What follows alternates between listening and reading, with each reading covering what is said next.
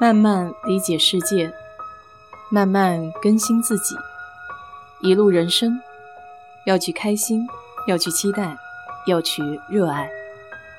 我是 DJ 水色淡子，在这里给你分享美国的文化生活。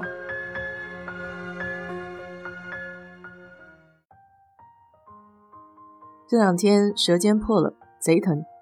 仔细对镜子看一下，还有个小小的白点。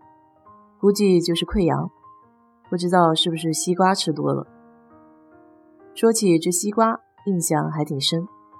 记得我小时候，我妈最爱吃西瓜，还得是那种青皮的苏蜜一号。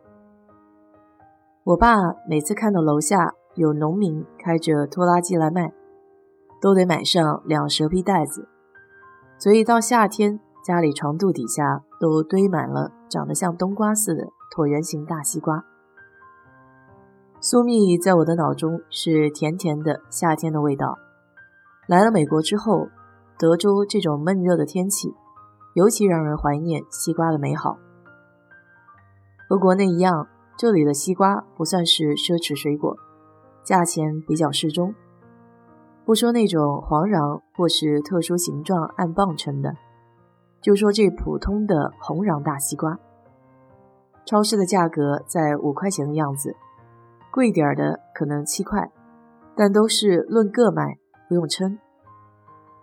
不过不得不提的是，这里的西瓜个头也延续了德州的风格，非常的健硕，一般的一个都比头要大两圈。我去买的时候都会挑些个头中等的，因为太大没个几天根本吃不完。这里的人不太像国内会敲敲西瓜。或是来回看花纹，基本上都是随手拿到哪个算哪个。对于我这个不太挑瓜的人来说，还是蛮省事儿的。而且这里的西瓜标配就是无籽。记得我小时候还有个习惯，就是吃西瓜不吐籽儿。老人总说不吐籽儿就会在肚子里发芽生根，长出个大西瓜。就这样说也没吓到我。主要还是嫌麻烦，这吐瓜子儿的步骤相当影响我享受西瓜的美妙。一咕噜一口吞，多神劲呢！这西瓜在中国人眼中是宝，在别人眼里那可未必。所以说，一些基础的文化背景还是需要了解一点，免得产生误会。先从一个小故事开始吧。二零一七年的时候，在美国底特律。有个家伙叫 Robert，他的职业是一名消防员。有一次在家里开派对，同场的同事来了很多，其中大多数都是黑人。席间，因为他把带来的一个西瓜送给了同事们当礼物，结果直接导致他被消防队除了名。为什么 Robert 会因为送了一个西瓜就被开除呢？因为西瓜在非裔美国人的眼里是带有歧视色彩的。听到这里，你可能会很奇怪，这西瓜是招谁惹谁了，还和种族歧视有关，是不是太严重了？非也非也，听我细细道来。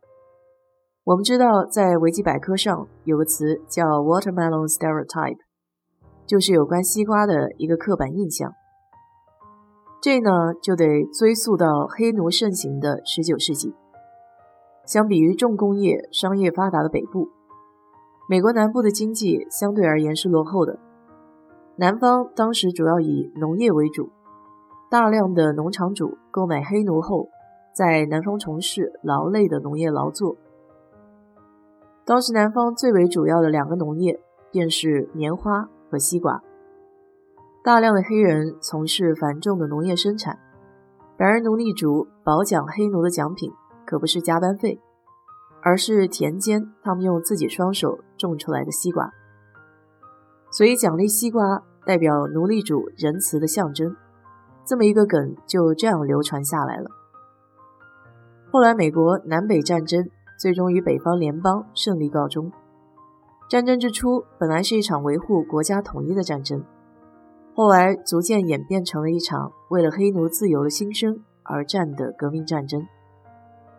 不少黑人在被解放以后是迷茫的，他们不知道要去干一些什么。后来还是重操旧业，干起了种西瓜这个老本行。因为西瓜是一种非常好种又好卖的水果，于是他们都靠种西瓜来养活自己，并且用西瓜来寓意着自由。可战败的南方农场主就不甘心了，这世世代代都是奴隶的黑人，居然也敢翻身做主人。于是，黑人爱吃西瓜成为了南方白人群体嘲讽黑人的口头禅。在白人的眼里，黑人智商低下，目光短浅，懒惰，而且容易自满。这些负面印象最终都包含在了这一句“黑人爱吃西瓜”的俚语中。这句话嘲讽了黑人曾经不堪的地位，深深刺痛着他们的自尊。所以，理解了这其中的由来，你才能明白故事开头为什么一个西瓜能引来那么大的动静。我所惊讶的是，在社会的大环境、大背景下，任何一种东西或是行为都能够被曲解、被误读，甚至被恶意的利用去伤害别人。这是一种心理的扭曲，也是做人的失败。如果被伤害方把这些莫须有的帽子当真了，被激怒了，岂不是恰恰碎了伤害方的心愿？不过，也可能是没有被深深歧视过的人，无法理解这其中世世代代身上背负的伤痛。但冤冤相报何时了呢？